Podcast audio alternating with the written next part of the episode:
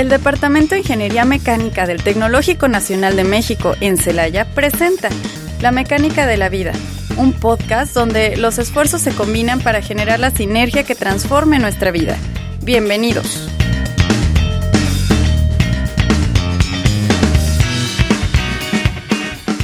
Hola, buenas tardes. Estamos nuevamente aquí en un nuevo programa de Radio Tecnológico. Eh, como saben, nos, nos están sintonizando a través del canal de la Mecánica de la Vida.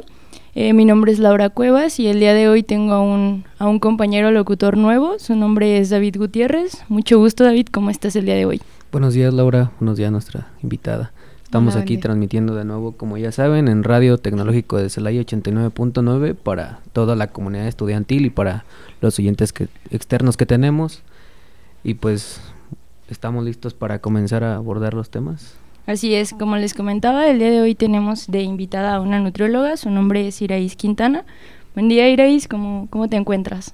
Hola, buen día, es un gusto estar aquí, poder orientarlos en cuanto a la alimentación, la nutrición en, en, en estos casos de, de, la vida laboral, vaya. Entonces estoy dispuesta a abordar el tema que, que ustedes quieran guiar. Muy bien, pues como, como recordatorio una vez más, este en este momento, en este semestre, yo abordé principalmente o estoy abordando la parte de, de egresados, toda esta parte de responsabilidades y la, la, transición que tenemos de estudiante a trabajador. Entonces, pues nos pareció muy, muy buena idea como equipo el también traer una nutrióloga, porque es importante las personas que se nos van ahorita a industria. Todas esas personas que cuentan con una jornada de 8 o 10 horas, y pues realmente su hora de comida se ve ahí un poquito interferida y todo el lado contrario, las personas que, van a empezar a trabajar como investigadores o que van a estar sedentarios debido al home office, porque igualmente tenemos jornadas de 8 a 10 horas y muchas veces el encaminarnos en este trabajo no nos, no nos damos el tiempo de, de establecer nuestras horas de comida o a veces no las respetamos cuando tenemos una pues un inicio de, del trabajo, ¿no? Preferimos muchas veces este, seguir sobre esa línea para seguir avanzando y, no siempre es lo mejor. Pues bueno, ¿nos podrías plati platicar un poquito acerca de tu licenciatura? Claro. Eh, yo soy licenciada en nutrición, egresada de la Universidad de Guanajuato, del campus de aquí Celaya, y tengo 10 años ejerciendo la, la, carrera en consulta privada. He sido nutrióloga en, en el área administrativa, en una guardería del IMSS, en el eh, hospital materno, también estuve ahí un tiempo y actualmente pues me dedico ya al 100% a la consulta privada y también doy consultas a lo que es el personal del seguro médico de la Universidad de Guanajuato. Eso es lo que actualmente yo, yo hago, la orientación nutricional, programas educativos a pacientes con diabetes y pues la consulta, como les comentaba. Entonces, eh, por lo poco que nos dices, ya has tenido como que esa parte de enfocar ya la, por la licenciatura como a, a, varios sectores de la sociedad, por así decirlo. Nos comentas que trabajaste en el materno infantil, en jardines de niños. Entonces, por lo que ya, bueno, lo, ¿por, qué, ¿por qué tocó esto? Por el tema que esencial del, del programa, que es como para a, a determinado sector en este caso que son los alumnos ya egresados que se van a dedicar al home office o a la vida en la industria, pues sí es como que ya cada sector tiene algo más, no sé, un plan alimenticio más especializado, que es entonces lo que queremos tocar y pues la verdad con la experiencia que tienes creo que sí nos va a ayudar bastante a, ahorita con las preguntas que comenzará a hacer mi compañera. Por ejemplo, ¿cuál sería un, un buen, como una buena lista de alimentos que podríamos tener en casa? Bueno, en casa no debe faltar la fruta. La fruta, principalmente cosas que yo les sugiero por la pues el ritmo de vida que nosotros tenemos de que siempre estamos de, de, prisa a las carreras, siempre debemos de tener a la mano la fruta, que sea como la manzana. Eh, el plátano a veces lo satanizamos mucho, pero pues realmente lo, lo llego a, a, sugerir, simplemente se hace una, eh, pues el cálculo de calorías obviamente, pero también las fresas, lo que son alimentos más rápidos o prácticos que se puedan llegar, que no te tengan que eh, quitar mucho tiempo quizá para poder eh, picar y el tiempo que nos lleva vaya para el momento de salir a nuestro, a nuestro trabajo. el huevo, que es un alimento altamente nutritivo, con, con un aporte de proteína eh, adecuado y lo que viene siendo también, por ejemplo, jícama, pepino, algo que igual también nos puede ayudar como parte de las eh, colaciones, así como las almendras, nueces, que no deben de faltar. Entonces es parte como digamos de, de eso y el aguacate que no falte la grasa buena. Es un, es un alimento que realmente nos va a ayudar a, eh, pues a satisfacer, vaya, y es muy versátil. Porque si un día en la noche ya no tengo ganas de, de, salir a comprar, pero tampoco tengo ganas de cocinar, me puedo hacer muy fácil un taco de aguacate, un sándwich o picar tantito jitomate, cebolla, aguacate, ya tenemos algo saludable con un aporte rico en, grasas buenas y saludable. Entonces ahí es una, son de los alimentos que yo puedo recomendar que son como de los que debemos de tener. Obviamente es una lista infinita, pero sí como lo primordial, que es parte de lo que podemos tener. O no olvidemos también la avena, que es un, cereal también muy nutritivo. En cuanto a las proteínas, ¿cuáles son las, las opciones que más recomiendas? Bueno, en proteínas, como te comentaba, el huevo es de los principales, lo que es el pescado. El pescado es un alto aporte también en omegas que nos van a ayudar también para controlar eh, nuestro colesterol, triglicéridos, que en esta parte ya como les, bueno, hablábamos de, de la experiencia laboral, vaya, que he tenido, eh, muchas veces los pacientes tienen el, el, descontrol de colesterol y triglicéridos. Y eh, las proteínas saludables son, bueno, viene siendo lo que es el pescado. Y aquí también vienen lo que son las almendras y las nueces, todo ese tipo de, de semillas tienen proteínas pero con grasa, grasa buena, vaya. Entonces eso nos va a ayudar también a fortalecer un poquito también lo que es nuestra mente, nuestro cerebro, todo eso nos va a ayudar demasiado y con ello pues obviamente el control de todo lo demás. Me parece un dato realmente este, interesante eh, la parte que comentas de las grasas buenas, del, en cuanto a las almendras, todo esto, porque creo que de repente mm, a cualquier persona se nos olvida que podemos consumir todas estas para inclusive se te pega más la información, tienes más energía y todo este tipo de cosas. Y en cuanto a esto, este, ¿cuáles son los horarios que tú como nutrióloga dirías que son los ideales para comer? Bueno, mira, la, a ver sí que voy a partir de aquí con la palabra favorita de, las, de, la, de la nutrición, que es el depende. Eh, no existe como tal así de tiene que ser a fuerzas a esta hora, porque tenemos que entender que los lo, ahora sí que el horario laboral a veces empieza desde las 7 de la mañana. Entonces a veces llegan y me ha tocado pacientes que son, eh, no sé, su desayuno es a las 12, ¿no? Pero tenemos que ajustarnos al paciente. Yo, bueno, para primero responder la pregunta, lo que yo te pudiera sugerir es un desayuno entre 7 y 8 de la, de la mañana. Una colación ya más o menos como a las 10 y media, 11. Me refiero a una colación pequeña, tampoco vamos a preparar algo tan laborioso. Y en la hora de la comida, pues entre 2, 3 de la tarde, posteriormente una colación también como a las 5, 6 y finalmente la cena pudiera ser ideal a las 8 y media, 9. Esos son los que yo pudiera sugerir, obviamente hay que adaptarse a, cada persona, a sus horarios. He tenido pacientes que sus horarios laborales en una fábrica, como rolan turnos, tanto es de eh, matutino, vespertino y el nocturno. En el nocturno muchas veces tienen eh, horarios en los cuales su hora de comer es a la una de la mañana. Entonces ahí es donde pues tenemos que ajustarnos nosotros y tenemos que dar un buen aporte tanto de proteínas como de los cereales para que pueda tener eh, la energía suficiente que, en ese horario va a requerir el, la persona, ¿no? Por ejemplo, en esta situación que nos comentas de los turnos, creo que ya ahora sí está encaminado al punto central de la entrevista, ¿Qué, sucede con esas personas que no tienen opción a colación? O sea, ¿qué, qué tan malo es el, el, que solo tengan una hora de comida, no sé, en un lapso de 10 horas? Em, bueno, aquí lo que yo trato de hacer es como, primero me pongo de acuerdo con ellos en lo que viene siendo los horarios que ellos sí pueden comer. ¿No? Entonces, por ejemplo, vamos a poner lo que te decía que es nocturno, ¿no? Llega, a veces salen a las 6 de la mañana Llegan a la casa con sueño, obviamente, porque ya quieren descansar, y en ocasiones llegan y consumen algún alimento, quizá, em, no sé, una avena con leche y fruta, para que puedan dormir y ya a la hora que ellos se levantan, que a veces llega a pasar que se despiertan hasta, no sé, una, dos de la tarde, ahí tratamos de que el alimento cubra con lo que es el, el plato del bien comer, vaya, que cubra con todo lo que es proteínas, su cereal, eh, la verdura, todo lo que, lo que conlleva el plato saludable, pero eh, tratar de cubrir esas colaciones, esas, sí, ese tiempo, en ese tiempo de comida, vaya, en el tiempo antes a su, a su trabajo pero sí es bien importante que yo, yo entiendo que a veces hay pacientes que están en alguna fábrica que no les permiten accesar alimentos, entonces, eh, pues yo voy a hacer mucho énfasis en, en las semillas, en los frutos secos, porque son los alimentos que nos van a sacar como de esa, en esa parte del apuro, vaya, que vamos a poder eh, tratar de, de, comer algo que la porción de las nueces son tres nueces completas, se come las tres, nueces y no le va a conllevar a sentarse media hora a consumirla.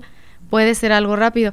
Aquí sí hemos tratado como servicio de, nutrición en, en las empresas, se ha tratado de hacer como conciencia a los dueños de las empresas o al sector que se encarga de estos recursos humanos, de que se les dé ese tiempo, porque realmente llegan muchas personas enfermas por estrés, ansiedad y como les comentaba, su colesterol, triglicéridos, porque no se les dé el tiempo para comer.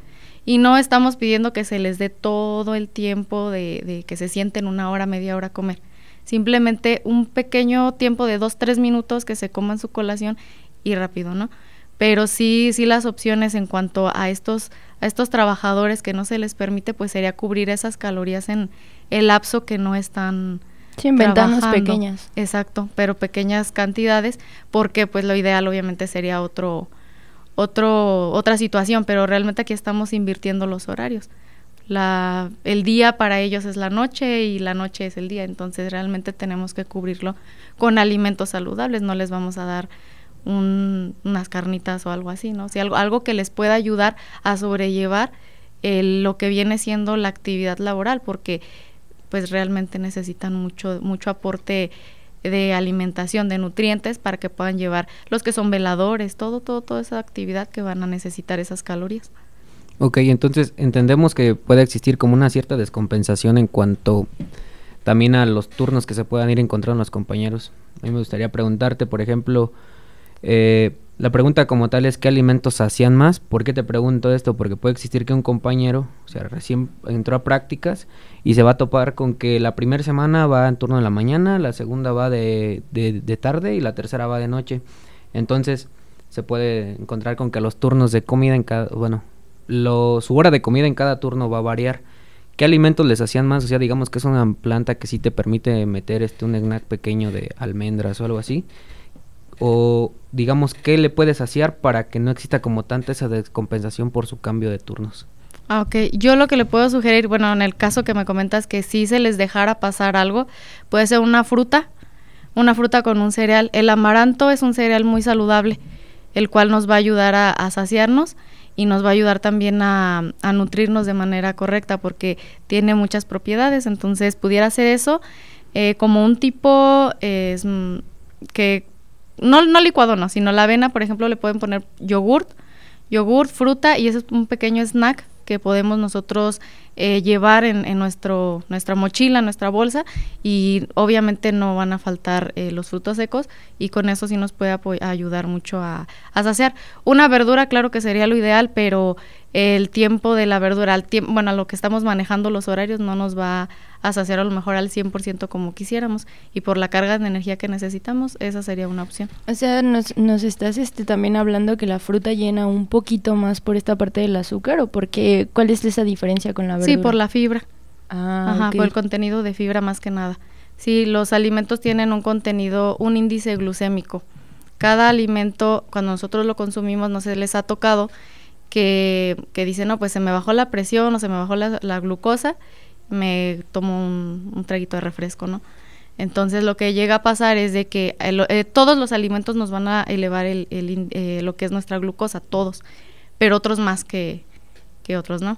En el caso de las frutas, los cereales nos elevan, pero no quiere decir que nos van a elevar a una cantidad o a un nivel eh, negativo, sino para que nos vayamos manteniendo y llegar a la hora de la comida nuevamente a nutrirnos de, de la siguiente forma. En esta situación que nos comentas de, de las frutas, también hay un debate muy grande, como en, en, esta situación, entre las personas que dicen que las frutas no se aprovechan de la debida forma porque se encuentran en batidos, que porque las frutas deben de ser, pues sí, naturales, ¿no? Simplemente así como, como nos las da en la naturaleza.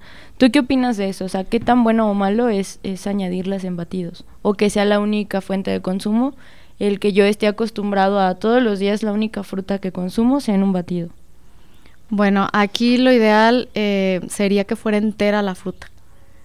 Eh, sí se tiene como esa practicidad de hacer un licuado y es a lo que estoy acostumbrado, pero realmente lo ideal sería que fuera la fruta entera, porque como les comentaba, tiene un aporte de fibra mejor. Cuando es entera, una vez que nosotros lo licuamos vamos perdiendo lo que es la fibra. Entonces la fruta entera tiene un mayor eh, aporte de fibra y aparte tiene un menor, una menor cantidad de azúcar, que vuelvo a lo que les comentaba del índice glucémico. Una, eh, una persona que lo consume, pues obviamente eh, se nos va a elevar un poquito más azúcar. Eh, hay estudios en los cuales nos han dicho que los batidos o lo que son los jugos verdes, los famosos jugos verdes, captan el azúcar, no tanto los nutrientes. Entonces, no está de más que un día me coma la fruta entera, otro día a lo mejor un licuado, no pasa nada, pero lo ideal sería que fuera entera. Yo realmente siempre se la sugiero que sea entera para que se aproveche al 100% los nutrientes que, que, nosotros podemos obtener de estos alimentos. eso, esa es mi sugerencia.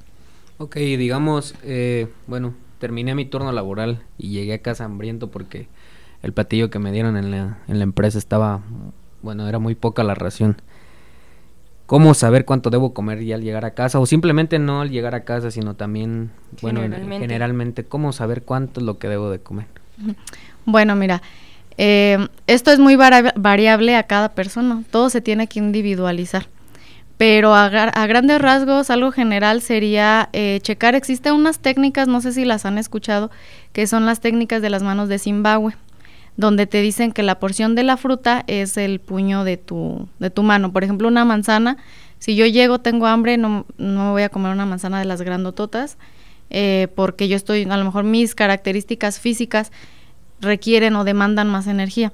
Entonces, yo con lo que es mi puño cerrado, la, la manzana que me voy a comer es del tamaño de mi puño cerrado. Que voy a comer arroz, entonces la cantidad correcta que debería de consumir, como les comento algo general, sería eh, la parte de mi puño cerrado, la parte de, de, lo que viene siendo los nudillos, bueno, en esta, en esta parte de los dedos, eh, lo que viene siendo, no sé, la grasa, en la grasa sí es lo que es el, eh, la parte del pulgar, en lo que es la mantequilla, hay veces que hay personas que utilizan la mantequilla, e igual nada más es lo del, lo del índice, es súper poquito. Entonces nosotros vamos a decir, bueno, ¿y la cantidad de carne cuánto va a ser? La palma de la mano es como algo general, como que digo, bueno, yo esto es lo que debo de consumir, ya, ya comí acá, no me llené, algo general. Eso es como eh, podemos nosotros hacer como esta parte de, de la técnica de las mediciones para no pasarnos. La otra, la verdura, que es lo importante. Nosotros juntamos nuestras dos manos, lo que nos quepa en las manos es el tamaño de la ensalada que yo puedo comer. Pero eso es un mínimo. Si yo quiero comer más verdura, en la verdura no hay ningún problema. Pero esto enfocado a que no lleve un plan, que solamente tengo una pequeña orientación. Obviamente ya en la consulta nosotros vamos a ofrecerles eh, pues un plan en el cual sea de las calorías, en las cuales ya nosotros podemos guiarlos y ahora sí mencionarles las porciones correctas que vamos a encaminar al paciente. Pero sí, a grandes rasgos sería como con estas técnicas. Existe lo que es el plato inteligente, no sé si lo conozcan. Eh, este plato se divide, todo depende de cuál es el objetivo que nosotros queremos. Si es para mantenernos, por ejemplo, que estamos en la fábrica, y trabajando y pues si quiero mantenerme, pero no tengo tiempo de hacer ejercicio y nada más tengo, no sé, 10 minutos al día, pero podemos hacer, el plato inteligente es, se divide en tres, la mitad del plato es de verdura para cuando queremos bajar de peso y la otra, en la otra mitad se divide en dos. Se quedaría un, cuarto y un cuarto, ¿no? Entonces, una sería de para poner proteínas, la otra cereales. O sea, lo que nos quepa ahí serían los cereales, las proteínas. Y para aumentar masa muscular, en donde va la verdura sería la parte de los carbohidratos. espagueti, el arroz. Entonces nada más se invierte del, de la, de la, del cereal a lo que es la verdura y eso sería como otra forma de ir midiendo nuestras porciones de una manera eh, general, vaya. Sí, como una guía como hasta una poder pagar la, la consulta ah, o poder permitirse. Sí, en esta parte no, nos comentaste ahorita un tema interesante que es la, la pérdida y la ganancia de, de... Nosotros generalmente lo vemos como de peso, ¿no? Eh, ¿Qué opinas o qué, qué, tienes al respecto de decirnos de estas personas que salen de trabajar súper hambrientas, pero no cenan porque su idea es bajar de peso? O por ejemplo las que están en turno de noche, que no desayunan hasta ya que se van a ir a, a trabajar de nuevo, hacen la primera comida fuerte porque su meta es bajar de peso. Bueno, es un mito eso de que entre menos como, bajo más rápido de peso realmente nosotros debemos de saber el qué, cómo y cuándo, ¿no? Tenemos que aprender a, comer, esa es la, pues la idea principal. Eh, cuando salimos de, bueno, que tenemos e, esta, mm, este mito, muchas veces lo que se hace es como encaminarlos un poquito a lo que viene siendo, eh, pues ahora sí que, a ver, bueno, ya no comiste, pero Realmente es como el ayuno, no se han escuchado, ¿no? el ayuno intermitente, la dieta cetogénica, que nosotros debemos de evitar el saltarnos las comidas, porque todo esto debemos de cumplir con las calorías que nuestro cuerpo nos está pidiendo. Entonces, nosotros al momento de que perdemos o aplicamos hasta cierto punto el ayuno, perdemos masa muscular y eso nadie nos lo dice. Entonces, perdemos masa muscular y aparte no estoy haciendo ejercicio. Obviamente ahí es donde pues está esta descompensación que sin querer, porque no lo sabemos, está pasando. Entonces necesitamos em, orientarlos para que puedan, eh, al momento de que salgan, hacer esa pequeña, pues pequeña comida. Yo cuando les comento de las cenas, no es necesario que tengan que hacer una cena muy completa, sino una cena a lo mejor, como les comentaba, algo, algo como un cóctel de fruta o algo saludable, pero que no sea, no se vayan a la cama, vaya tan tan llenos. Entonces sí necesitamos como esa parte de quitarnos esa idea de entre menos como, más, más rápido bajo de peso. Entonces realmente no, no es, sí obviamente existen infinidad de dietas que nos van a ayudar, pero eso ya sería como para ciertos pacientes, no para todos. O sea, estas, ese tipo de dietas no es para todos. Y hay que saber a quién encaminarlo y a quién no. Sí, sin descompensar el Así cuerpo. es. Este, ¿cómo, usted como, como nutrióloga, este, ¿cómo podemos como encontrar ese balance si es que usted considera que existe entre lo que te puede, entre lo que puedes comer en la calle, porque digamos vas deprisa, y seguir logrando tus objetivos, ya de que, no sé, tengas un, hoy no pude prepararme un cóctel de frutas, hoy no puedo hacerme un licuado.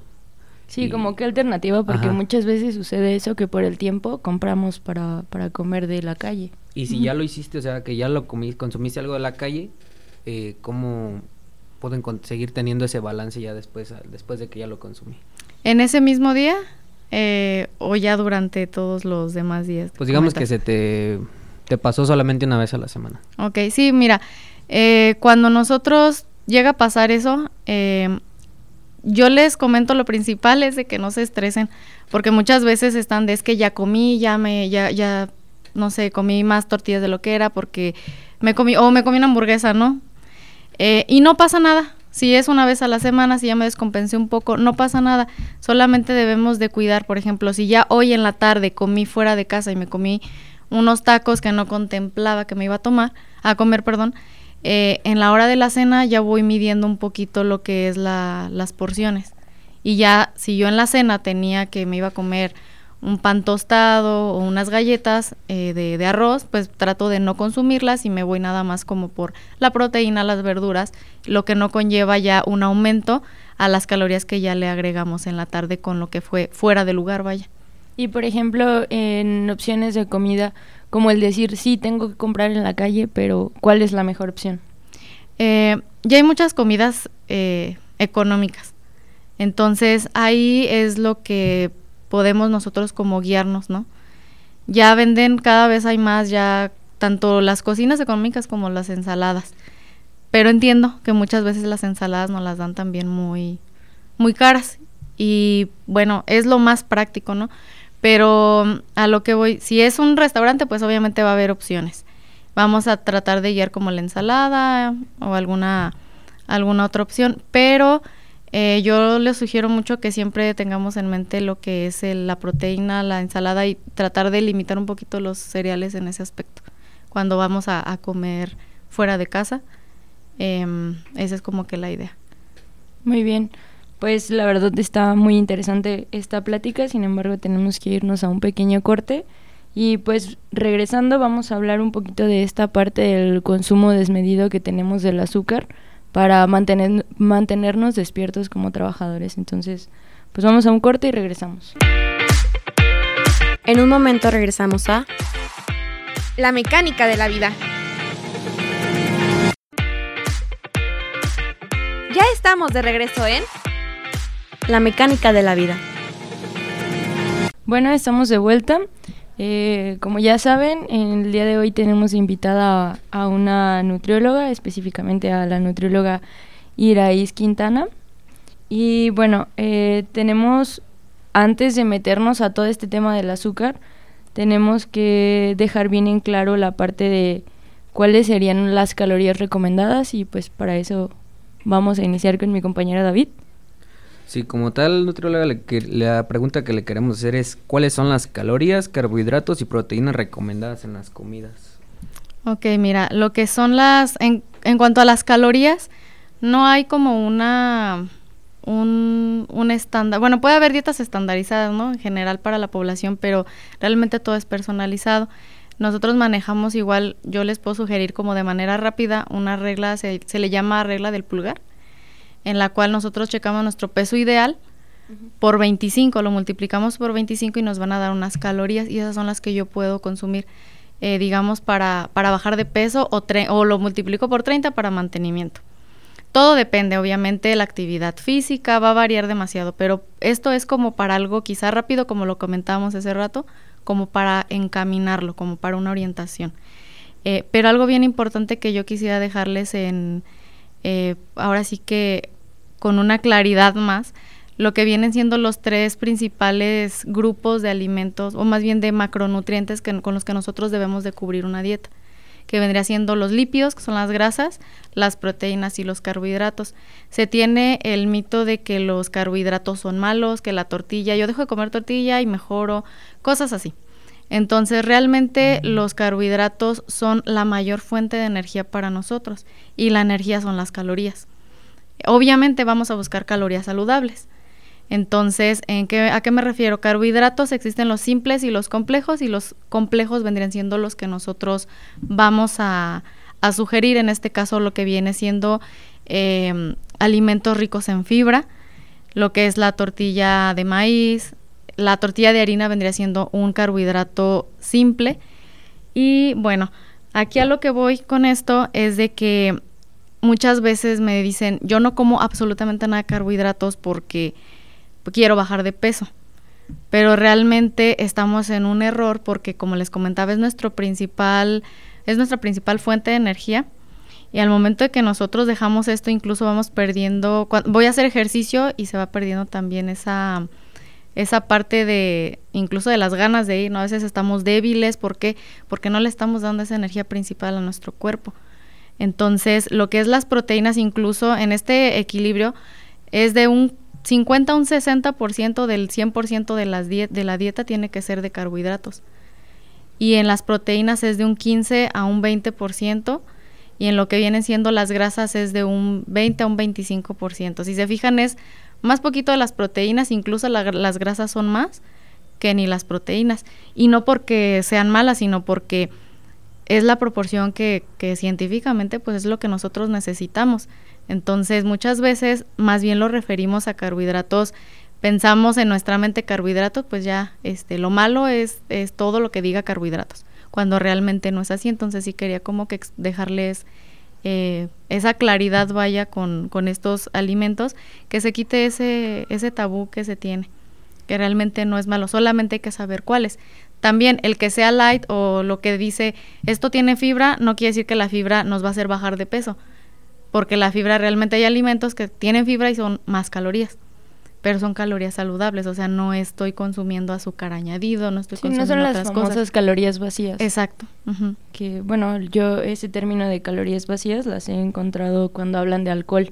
Así porque es. pues realmente no te aportan nada y, y si consumes demasiado, demasiadas calorías. También este, hay una parte importante porque, bueno, eh, creo que nos hemos estado refiriendo constantemente hacia la pérdida de peso, pero es que es un tema que incluso como universitarios creo que todo mundo lo trae en boca, el, el subir y bajar de peso siempre. Y ahora, ahora que comentas esta parte de en cuanto a las fibras, ¿qué opinas de, de estas personas que reemplazan el, el no comer nada de carbohidratos, pero empiezan a tomar suplementos como fibra? Porque yo he sabido como de descompensaciones, que realmente qué tan malo es. Pues es que aquí la fibra lo que te va a hacer es laxarte. Entonces, lo que hace es deshidratar. Obviamente la fibra en nuestro cuerpo es bueno, pero de esa manera como se maneja, no. Se va, se puede llegar a, a deshidratar el paciente. ¿Por qué? Porque te va a dar diarrea. Te va a dar diarrea, claro que vas a bajar de peso, pero estás bajando de peso porque estás bajando agua, bajas quizá grasa, bajas tu músculo, o sea, estás bajando cosas que no debes bajar, ajá. Entonces la idea aquí es bajar la grasa que no queremos, pero al momento de que tú eh, te laxas, vaya, porque realmente eso es lo que llega a pasar con la fibra cuando se, se maneja de esa manera, porque el famoso eh, piñalim o lo que utilizan de no es que yo estoy tomando esto para bajar de peso, pues claro que lo vas a bajar, pero no es lo ideal, o, o sea, aquí tenemos que saber cómo hacerlo. Entonces, esta parte no se debe de, de hacer de esa, de esa manera, porque estamos realmente descompensando y no estamos aportando las calorías que, que se requieren. Solamente ese peso que se va a bajar se va a volver a recuperar, o sea, de Cuando nada nos tomes, está... ama- cuando tomes agua, perdón. Ajá, sí, o sea, estás tomas agua, ya te vas a hidratar nuevamente o lo que llegaste a perder, pues no, o sea, y estoy hablando de un momento inmediato. Hay personas que llevan mucho tiempo haciendo eso y es lo que comentaba, pierden músculo, pierden otras cosas porque no están aportando lo correcto al cuerpo. Creo que eso sí es muy importante también como saberlo. Este, por ahí tengo una- un poco de noción porque en competiciones en las que he participado la gente acostumbra a hacer básicamente eso lo que comentaba del piñalim. Te lo tomas, bajas de peso. Hasta que un día me, me encontré también con un nutriólogo que nos explicaba que además de perder peso y de que pues son calorías vacías como dice mi compañera, pierdes energía, pierdes todo. La gente acostumbra a deshidratarse para bajar de peso. Y no te das cuenta también de los problemas, inclusive hasta renales, que, bueno, él nos comentó, problemas renales y del hígado que te puede ocasionar todo esto, además de que bajas para dar un peso y luego lo tienes que recuperar y es otra vez tu metabolismo a todo, así fue como él nos lo explicó. Entonces ya creo que ahorita ya queda más asentado de, también de que no solamente es el riesgo como de andar bajo de energía, sino que también si es algo muy constante puede llegar a presentar ya un problema más serio en tus órganos como el, pues como el riñón. Y pues sí, qué bueno que nos que nos quita porque sí, yo creo que todo parte del mito que existe de que los carbohidratos son malos. De ahí parte todo, ves carbohidrato en los sellos que ahora están en las bebidas, en las en cualquier alimento que te venden en la calle. El miedo a las tortillas. Ajá. Y lo ves y dices, "No, sabes que no le entro", pero pues ya vimos que no todo no toda la parte es buena, sino tiene que ser balanceado. Sí, ahí tocaste un punto muy importante porque, eh, bueno, yo actualmente estoy estudiando la maestría en, nutrición y nos estamos enfocando, bueno, es nutrición clínica, obviamente esto que tú comentas de, del daño renal, todo lo que, lo que conlleva, son malas prácticas que se hacen que no, solamente por lo- el objetivo aquí es bajar de peso, no importa cómo, pero bajar de peso. Y esa no es la idea.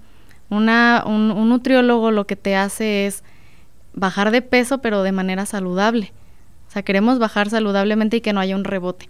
Por eso hay que saber con quién ir, o sea, acercarnos con las personas, no que eh, yo hago esta dieta porque a mi tío le funcionó, bueno, porque era para, para mi tío, ¿no? O porque a mi amigo, no, nosotros necesitamos ir- que nos personalicen. Entonces, realmente esto de que bajó de peso, y más cuando hay competiciones o cuando hay muchas cuestiones. Eh, algo bien importante es que existe la obesidad, nos comentaban a nosotros, la obesidad saludable, aunque suene como un poco loco. La obesidad ahorita se parte en cuanto al IMC, ¿no? Ustedes han escuchado hablar del índice de masa corporal. Y si yo tengo un índice de masa corporal arriba de 30, ya tengo obesidad 1. Pero muchas veces es una persona que hace ejercicio, que se alimenta bien. ¿Cómo es que tiene obesidad esta persona? Bueno, porque su mayor parte del cuerpo, su composición, su calidad de peso es músculo, pero tiene una calidad de grasa pues baja, o sea, no, más bien buena, vaya. ¿Por qué? Porque ya tiene un porcentaje de grasa adecuado y un mayor componente en cuanto al músculo. Pero en cambio, hay una persona que está en sedentarismo, que no hace ejercicio, que se la pasa comiendo otras cosas, tiene el mismo índice de masa corporal, pero su cantidad de grasa es excesiva y obviamente el volumen es muy diferente en, estéticamente vaya. Entonces ahí es donde podemos hacer esa comparación de, de lo que es el, la obesidad saludable y la que no lo es. ¿En qué nos vamos a guiar con esto? En la composición corporal. Nosotros, más allá de un número que es el peso, vamos a ver la calidad del peso checando por medio de bioimpedancia si es grasa, si es músculo y bien importante el perímetro abdominal ahorita. Eso es algo bien importante que se checa incluso en lo, todo trabajador de la industria, así como en toda la población, pero se le checa mucho lo que es el, el perímetro abdominal. Ese sería bien importante. Justamente eso que comenta del perímetro abdominal. Este, yo lo había este, escuchado con alguna persona que algún día platiqué del área de recursos humanos, que ahorita sí las empresas y eso como egresados creo que es importante saberlo, eh, las empresas ya se están yendo también mucho a cuidar aspectos de la salud, no solamente de que vayas con la presentación, quizá puedes traer este 10 cursos o estar súper especializado en una área que es justamente la que necesita la empresa, pero si traes como un pequeño problemita de, de, salud y más que nada me supe que se estaban yendo como por esa área de la obesidad, además de pues otras como no sé qué, que no consuman sustancias prohibidas. Este pero esa parte que sí le están cuidando mucho, ¿por qué? Porque la empresa también ya no quiere como después tener esa problemática de que el, trabajador no esté yendo, no esté rindiendo, esté presentando problemas de salud muy frecuentes.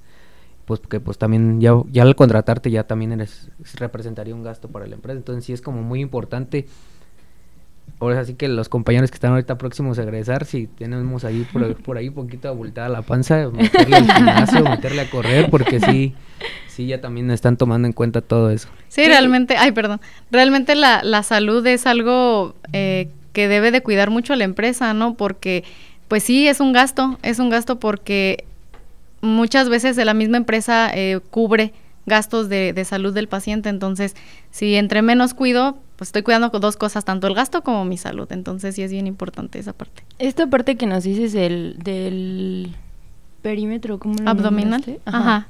Este, ¿nos refiere a alguna otra cosa que no sea solo obesidad? Como por ejemplo que ahí empieces a darte cuenta de algún otro problema o una enfermedad más crónica. Sí, enfermedades cardiovasculares.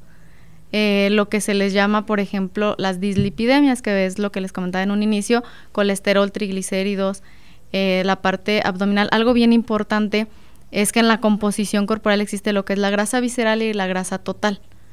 Y normalmente nosotros nos guiamos, no, pues la grasa visceral eh, total es, ya, ya la tengo normal. Y puede haber personas muy delgadas, pero si la grasa visceral está alta, es muy peligroso, porque la grasa visceral es de, está internamente en nuestro cuerpo, no, no como la que sentimos en la pancita o que sentimos en, en los brazos, ¿no? Esta toca órganos, la grasa visceral toca órganos, el famoso hígado graso que han escuchado, el corazón graso, eh, toca estos órganos que pueden ser muy, muy perjudicial para nuestra salud. Entonces, lo principal que nos va a llevar un perímetro abdominal, aparte obviamente de saber la obesidad, sería una, un riesgo cardiovascular. Y esta parte de, bueno, nos comentabas hace un momento de medir la, la grasa que se vaya a ocupar con el pulgar, con esta guía que nos, pues sí, una guía general que nos mencionabas. ¿Qué grasa es la que más recomiendas? Me, me refiero, no sé, mantequilla, aceite de oliva, aceite de aguacate. ¿Cuál es el para ti el más recomendable? Mira, el ideal es el aceite de aguacate pero es, es más caro, ¿no? No todas las personas tienen acceso. Entonces podemos eh, hacer como una mm, referencia al, aceite de oliva.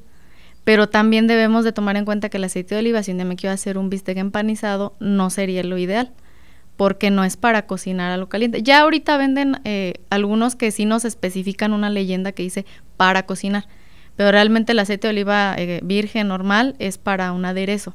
Entonces esas grasas pues sí las podemos medir sin problemas. Yo no doy una dieta libre de grasa, o sea, se da lo que se tiene que dar. Lo que sí les puedo decir, mantequilla se puede dar, pero hay que checar que sea sin, sin sal. Y bien importante, la margarina definitivamente esa por ningún motivo, porque a la, a la margarina le falta una molécula para hacer plástico. Realmente se hizo con otro fin que terminó siendo comestible. Entonces, margarina definitivamente sería algo que yo eliminaría de pues de mi de mi plato, vaya. Porque si es en cuanto a grasas, pues sí sería sea lo recomendable lo que les comentaba y eso es algo que yo eliminaría independientemente a lo demás, pero sí bien importante al momento de nosotros hacer el, incluso con el aceite de oliva no dejarlo quemar, porque a veces ya es que ya, ya dejé requemar el mejor aceite que tuve, pero lo usé tres días, ¿no? Entonces ya eso es una práctica, eso ya no es el alimento, es una práctica que no estoy realizando hoy. Sí, y ahí se, se involucran factores como punto de humo y todas esas situaciones en, en la comida. También hay otra parte muy importante que, pues hablando de, de este equilibrio y compensaciones que a veces hacemos, eh, muchas veces dentro de la industria estamos acostumbrados a mucha, mucha azúcar. Estoy refiriéndome a dulces, pastelitos, refrescos, porque son los que nosotros sentimos que nos mantienen despiertos y que nos dan este sentimiento de saciedad. ¿Qué tan malo es consumir diario un pastelito o un refresco? Pues es muy malo. Ahí podría haber, em, tengo hace poco un material didáctico precisamente con una eh, representación de todo esto. Eh, hay personas, incluso a los niños, eso es lo más sorprendente, ¿no? Que, que de lunch les mandan un negrito y un yogur, un Yakult, y ese fue el desayuno. Nosotros, como dices tú, ¿no? Me tomé un jugo, un jugo del valle de, del que viene de 400 y tantos mililitros, y ahí aproximadamente son 42 gramos de azúcar y me comí unas galletas Oreo, que son otros 46 gramos de azúcar. Entonces, tan solo de, de, ese, de esas dos cosas, en ese ratito ya son casi ochenta y tantos em, gramos de, azúcar. Entonces, a eso lo vamos haciendo día a día. No solamente tiene azúcar como tal el alimento, sino que también tiene algunas otras cuestiones como por ejemplo un componente es el jarabe de, de maíz de alta fructosa que es tanto nos va a producir lo que es la diabetes, va a provocarnos lo que es algún cáncer, las células empiezan a alimentar de azúcar. Entonces estas células malignas son lo que nos va, va a empezar a, a comer bien a gusto y nosotros nos vamos a enfermar. Entonces el hacerlo, quizá un día pues no pasa nada, un postrecito que se nos antojó, pero el hacerlo ya como un algo del día a día, parte de nuestra, de nuestra dieta, realmente no, no es lo ideal. Y luego, bueno, yo creo que sí llega a ser, bueno, muy, muy malo porque desde la, desde la vida universitaria estás acostumbrado y, bueno, yo creo que toda la vida como buen mexicano, ah, ¿sabes qué? Creo que ya lo comentó hace, hace un momento usted. Eh, tengo muy baja energía, tengo sueño, ah, ¿sabes qué? Pues tómate una coca, una coca o cómete este pastelito, un mazapán, lo que sea que sea dulce. Ahora sí que entre más dulce sea, sientes que más energía tienes. Que pega más. Puede ser que sí. Pero recapitulando todo esto, por ejemplo, que podamos encontrar el azúcar en jugos naturales, ¿es bueno o también es de que...? Ah, sí, porque hay muchas personas que antes de trabajar siempre pasan por un juguito de naranja o algo así a los puestecitos que hay. ¿Qué tan malo es eso? Sí, es como lo del, licuado que les comentaba, que decíamos de los batidos, ¿no? Eh, sí estamos teniendo un aporte de azúcar más elevado por ejemplo, un, eh, nosotros manejamos lo que son los equivalentes, así se les llama a las porciones de los alimentos. Entonces, una naranja, me voy y compro un jugo de naranja, que vendrá siendo casi, es como una taza de 250 mililitros. Pero la porción de la naranja son dos piezas. O sea, yo me puedo comer mi porción, que son dos piezas. Pero en el jugo no vienen dos piezas. Pueden llegar a venir hasta cinco seis, dependiendo cómo, cómo esté la naranja, ¿no? Entonces ahí estamos convirtiendo nuevamente, igual que con el licuado, eh, un exceso de azúcar. Obviamente es un azúcar de una fruta, pero nuevamente vuelvo a lo mismo, no lo sugiero como algo diario, sino que, bueno, hoy me, tomé mi jugo de naranja, no pasa nada, pero pues de ese un jugo del valle, una coca, pues prefiero ese jugo, ¿no? Pero también que no sea de la misma manera, que no sea todos los días. Y en cuanto a endulzar las cosas en general, yo entiendo que, que esa parte de endulzar bebidas, endulzar, no sé, cereales o cosas que, que sean como los snacks, que es cuando regularmente se presenta. Yo entiendo que no es lo ideal, pero si se va a hacer, ¿qué es lo más conveniente?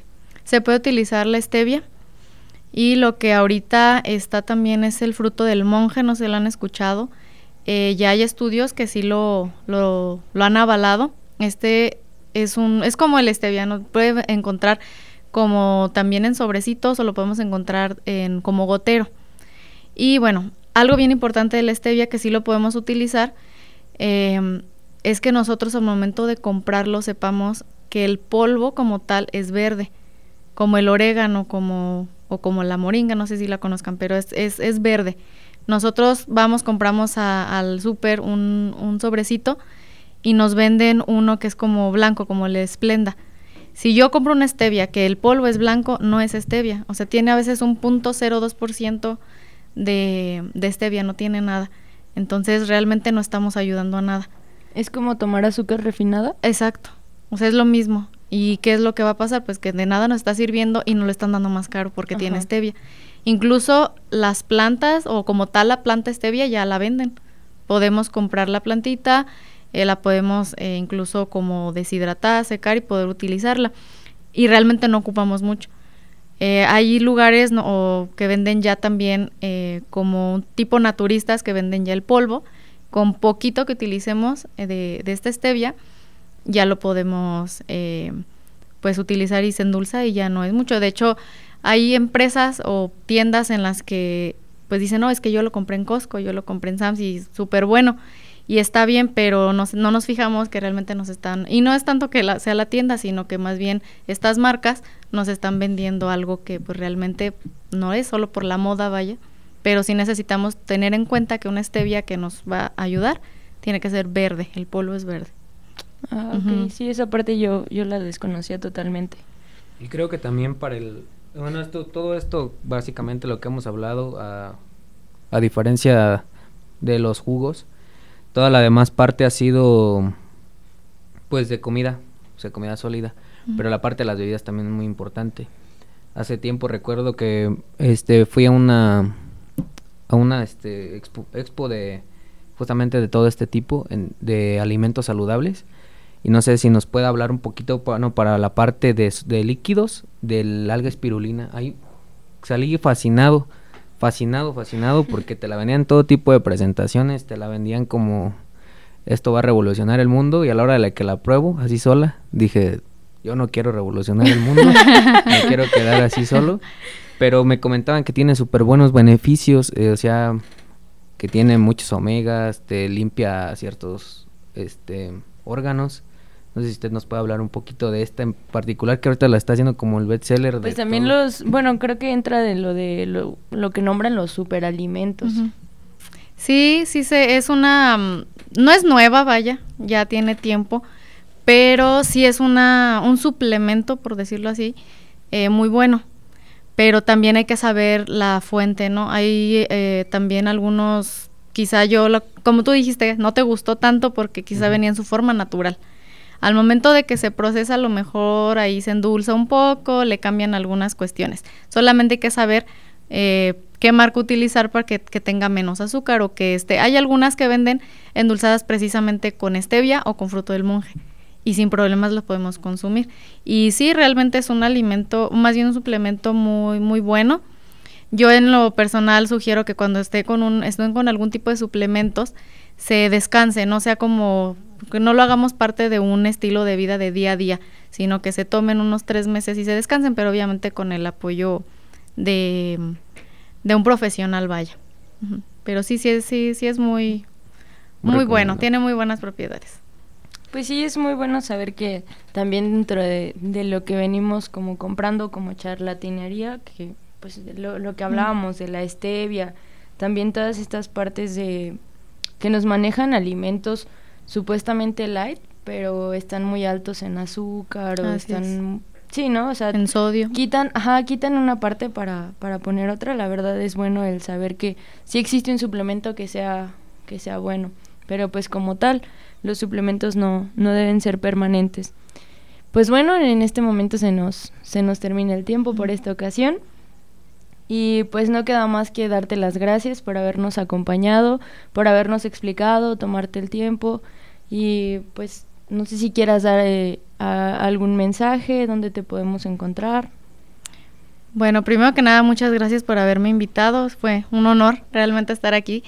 A mí me encanta eh, poder solucionar las dudas, explicar todo esto. A mí me, me, gusta mucho.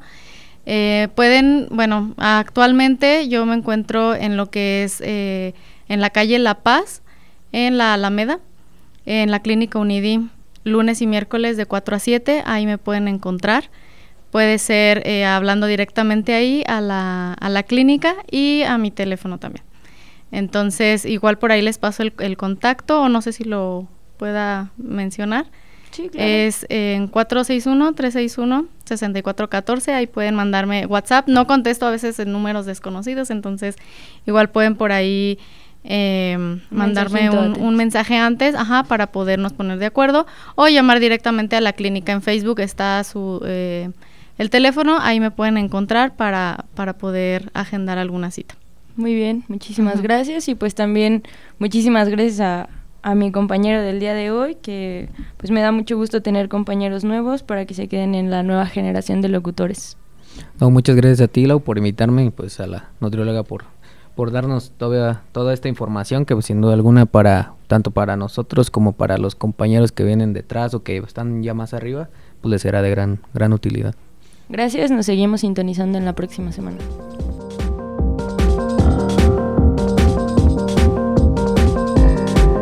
Y es así como concluye una emisión más de la mecánica de la vida. Esperamos contar con ustedes para la próxima. Y recuerden dejar sus comentarios y sugerencias en nuestra página de Facebook, Departamento de Ingeniería Mecánica ITC. ¡Hasta luego!